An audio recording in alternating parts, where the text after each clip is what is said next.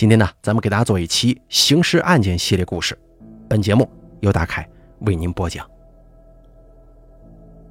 一九九九年八月五日，山东省威海环翠区戚家庄村，早上七点左右，几辆取土作业的大货车开到了一块开阔地，这里土质比较好，几个工人开始挖土装车。当工人老李在挖到一米多深的时候，发现泥土当中出现了异物，哎，怎么有个编织袋呢？几个人好奇地凑了过来，互相打趣：“是不是有人在里头埋了宝贝啊？”老李一听有宝贝，赶紧蹲下身子使劲刨土，三下五除二就找到了编织袋。有什么宝贝呀？赶紧打开来看。可是紧接着一声惨叫传来，几个男人被口袋里露出来的东西。吓得连滚带爬跑出去老远呢。只见一颗已经干瘪的人头赫然出现，人头上还散着长发，乍一看让人毛骨悚然。听闻有人在一片无主菜地里挖到了人头，环翠区公安局的民警们迅速赶到现场。这消息传播的很快，现场已经围了里三层外三层的群众，大家个个面色惊恐，又窃窃私语。警方缓缓打开那个编织袋，确认里头装着一具已经腐烂干瘪的女尸。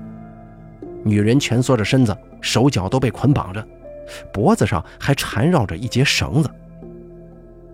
最让警方印象深刻的是，这绳子上啊，居然还用一根筷子绞着。很显然，这是为了更加彻底的将女子置于死地。该名女子身高在一米六三左右。经过法医尸检，死亡年龄在三十岁左右，死亡原因是机械性窒息，并且根据尸体的腐烂状态来看，推测其死亡时间至少在一年以上了。尸体下面，警方还找到了一个红色挎包，挎包里有一条皮短裤、一件吊带背心。九十年代的时候啊，穿着皮短裤和吊带这样时髦的打扮。令警方对死者的身份有了一定的推测。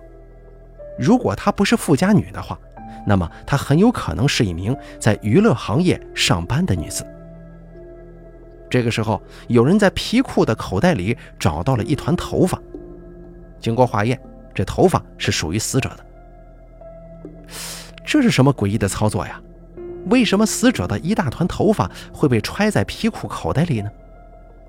此时此刻，警察又注意到了一个细节：死者的头发散乱的很是古怪，居然一半长一半短。哎，这不是阴阳头吗？几个警察自言自语，而说出来的话却让众人倒抽一口凉气。所谓的阴阳头，就是将头发一半剃掉，一半留着。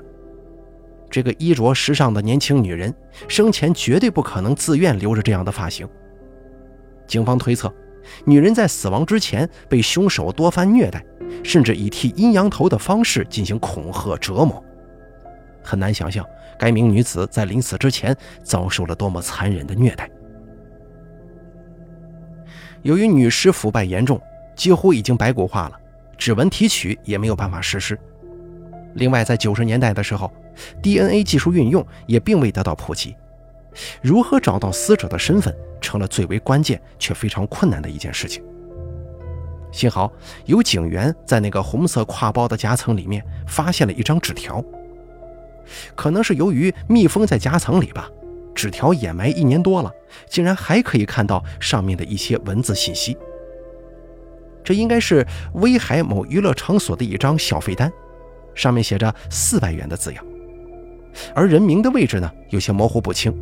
只能看到“厉”这个字。那么，这个“丽”是不是死者本人呢？警方立即前往那家娱乐城进行调查。果不其然，工作人员回忆起了一个人。一年多以前，也就是1998年的十月份，娱乐城一个叫杨丽的女子忽然之间没了踪影，再也没来上班。当时人们的主要联络工具还是传呼机。警方在调取了杨丽的传呼机号码之后，发现其登记的机主是一个姓孙的女子，而并非杨丽。不过，在娱乐场所工作的人，谁会用真名呢？经过身份证照片指认之后，娱乐城的工作人员确认杨丽就是这个孙某本人。孙某，山东威海乳山县人，三十岁。案件进行到这儿，其实并不能确认死者就是孙某，但是死者的背包里有一张孙某的小费单，至少说明二者有关联呢。于是，警方通过户籍地址找到了孙某位于乳山县的老家。可是，这一趟乳山之行不但没有让谜团清晰起来，警方反而获悉了更加奇怪的信息。孙某的家人斩钉截铁地告诉警方，孙某不可能死了，因为半年前还出现过呢。大家注意一下这个时间节点啊！警方推测孙某就是死者，尸体已经被埋了一年以上了。可是孙某的姐姐却说，就在半年前，妹妹还托人回来取过东西呢。这个孙某一直跟家人说自己在威海打工，平时回家的次数也是屈指可数。他最后一次回家是一九九八年的中秋节，当天吃完团圆饭之后，就连夜赶回了上海。半年前，一男一女忽然造访孙家。按照孙某姐姐的回忆，来人自称是孙某的朋友，来取的是家里的户口本跟母亲的身份证，说是孙某要办理农转非，需要使用这些东西。咱不得不说，这孙家人心也是真大呀。居然毫不怀疑的相信了这些话，随即还把证件交给了他们。此后，孙家人也没有及时打电话跟孙某确认是不是有这种情况。警方听到此话之后，心中当时就是一惊。如果死者就是孙某，那么半年前他早就已经遇害了。这一男一女还能大白天说瞎话来骗取证件，二人一定有鬼。当然，此时此刻最重要的就是立刻确定死者是否就是孙某本人。然而，现在看来，破案杀手锏的 DNA 在九十年代没有普及呀，警方没办法将白骨与孙家人做 DNA 数据对比，确认死者身份。最终啊，警方选择借助颅骨复原技术，他们将孙某的照片与死者的头骨数据送去了北京，进行相关技术比对复原。一个多月的等待之后，结果出来了，死者就是孙某。这样一来，半年前来孙家取东西的一男一女，这百分之百就跟案件有关系啊！追踪目标开始锁定。两个神秘男女为什么冒着暴露的危险，要去孙家取走户口本和孙某的身份证呢？原因是什么？答案其实很简单，为了银行取款呢。当然。经过询问孙家人，警方得知孙某母亲有一张定期存款单放在孙某的身边。如果要取走那笔钱的话，就需要户口本跟孙某的身份证才行。这样说来，两个人为了取钱，一定会出现在银行啊。这个推测再一次被证明是正确的。在相关银行的调查当中，警方还真就找到了两张取款单子，一张是一笔两千九百元的取款单。取款人一栏赫然写着杨丽，而另一张正是孙母的一万元定期存款，取款人一栏是一个叫做于丽梅的人。看来那一男一女骗来了证件，取走了定期存款，还冒充杨丽的签名取走了他银行卡里的两千九百元。此时，取款人一栏那个叫做于丽梅的人引起了警方的高度关注。寻找于丽梅并没有费多大周折，警方通过人口数据信息后台很快就找到她了。面对突然出现的警察，于丽梅未做过多抵抗，很快就承认自己就是去孙家骗走证件的人之一。不过接下来，于丽梅语出惊人的说：“杨丽是我男朋友杀的。”而这个时候，她开始说出了自己跟死者杨丽。之间的恩恩怨怨。当年于丽梅在饭店做服务员的时候啊，认识了来吃饭的杨丽，也就是孙某。眼见于丽梅长得漂亮，杨丽呢就怂恿她辞掉工作，跟着她挣大钱。其实所谓的挣大钱，就是给别人当情妇。于丽梅经受不住金钱的诱惑，同意跟着杨丽干起了皮肉生意。可是两个多月后，于丽梅发现自己拿到手中的钱并没有想象中的那么多呀，心中就怀疑是杨丽从中做了手脚，压榨了自己。后来因为钱的事儿，两个女人有了矛盾，于丽梅离开了杨丽，还是做起了服务员的工作。也就在这个时候，于丽梅认识了男朋友赵庚友，二人很快同居在一起了。没错，在警方的问询当中，于丽梅承认杨丽是男朋友赵庚友教唆自己杀害的。当年于丽梅干皮肉生意的时候染上了性病，没多久就把这个病传染给了赵庚友。赵庚友这个时候才发现，怎么自己的女朋友居然做过小姐啊！并且还把性病传染给了自己，该男子为此气愤不已。可是他气愤的原因，并不是埋怨女友做过对不起自己的事儿，而是怨恨杨丽克扣于丽梅的费用。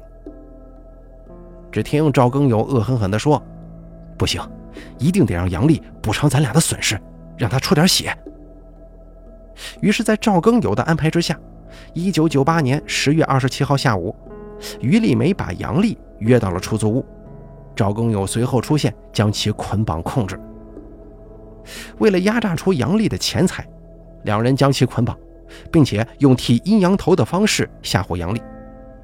为了保命，杨丽说出了自己银行账户上有两千九百元的实情，另外又说出自己母亲有一张一万元的定期存单。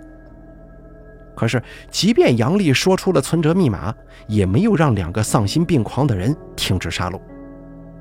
狠毒的赵耕友用绳子勒死了杨丽，为了省事儿，还拿出来一根筷子绞在绳子上。很快，杨丽就没了呼吸。而两个人为了拿到钱，还去了杨丽老家，骗走了户口本跟杨丽母亲的身份证，最终把钱财给取走了。刑讯室里的于丽梅交代了她跟赵庚友杀害杨丽的全过程。她描述的一些细节与菜地埋尸案基本上能够对得上，说明她所说的基本属实。可是，当问及赵庚友此时在哪里的时候，于丽梅却摇了摇头。原来，就在警方出现前不久，赵庚友以两个人分开藏匿比较妥当为由离开了，如今已经不知所踪。而现在呢，警方只获取了赵庚友的一些基本信息。他是黑龙江佳木斯人，身高一米七二左右，左手的食指跟中指有残疾。此时此刻，警方并没想到，对于赵庚友的追捕，从这一刻开始，居然将持续整整十三年呢。在那个刑侦手段跟人口信息覆盖并不全面的年代，这个男人将再一次消失十三年。后来一年又一年。威海警方的刑侦人员换了一波又一波，这件悬案始终压在大家心头啊。可是赵庚友消失的十分彻底，十多年来从未与佳木斯的亲属有过任何联系。那么，到底该何时才能找到他呢？由于案发时现场的证据埋藏太久，破坏严重，警方并未提取到任何与赵庚友相关的信息，没有指纹，没有 DNA，什么都没有。如果没有对比数据，如何在茫茫人海中找到他呢？时间已经过去了十三年，赵庚友的样貌肯定也有了巨大变化，而警方的手中只有一张十几年前赵庚友的身份证件照，除此之外别无他物。在二零一二年，警方终于获得了一条重要线索。赵庚友的一个老邻居回忆说。他曾经在1983年因为盗窃罪在佳木斯监狱坐过牢。根据相关规定，当时的监狱里一定会留存赵庚友的指纹。然而，当警方急匆匆地赶往佳木斯监狱的时候，却怎么也查询不到有一个叫赵庚友的犯人。难道说这一次又是无功而返吗？大家咬牙坚持着，一次又一次重新查找。因为大家知道，这是十多年来最接近找到赵庚友生物信息证据的机会。果不其然，犯人名单当中出现了一个叫赵金友的人，除了名字不对之外，出生日期、住址全部都跟赵庚友一模一样。在将赵金友与赵庚友照片细致对比之后，大家终于确认，两个人就是同一个人。并且接下来警方还惊喜地获得了一个非常重要的信息：赵金友虽然出狱多年，但是在出狱通知单上留下了一枚十分清晰的指纹。看到这枚指纹，民警们是百感交集呀。这是他们这么多年以来第一次得到关于赵更友相关的确定信息，这个对于找到此人至关重要。此后又经过多方努力，鉴定专家攻克重重难关，于2012年在犯罪人员指纹数据库中比对成功。消失了十三年的赵更友终于被找到了。一开始警方无比兴奋，既然指纹比对成功了，那么赵更友如今在哪儿呢？赶紧采取抓捕行动吧！可是问题再次出现了，数据库显示，与赵更友指纹对上的人名叫徐建伟。这个徐建伟曾经在2009年因为一次报假警被警方处理了，从而留下了指纹。难道说又弄错了？这指纹不是赵更友的吗？多年的等待，这一刻警方显得颇为镇定。由于各种刑侦技术的发展。如今，这个在济南生活的徐建伟到底是不是赵耕友？要确认一下，并非难事。最明显的证据就是，徐建伟的左手两根手指残疾部位和赵耕友一模一样。其实，通过照片对比，也能一眼认出，此人就是警方追踪多年的赵耕友。一切都将尘埃落定，赵更友，也就是徐建伟，被捕之后。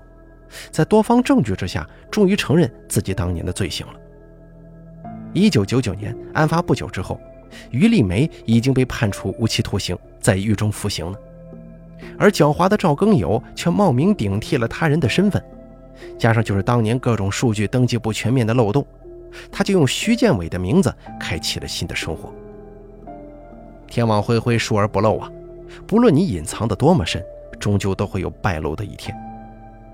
最终，赵耕友被判处死刑，缓期两年执行，限制减刑政策，罚款两万元。至此，当年这起极为诡异惊悚的菜园埋尸案，终于尘埃落定。好了，咱们本期故事呢，就给大家讲到这儿了，咱们下期节目不见不散。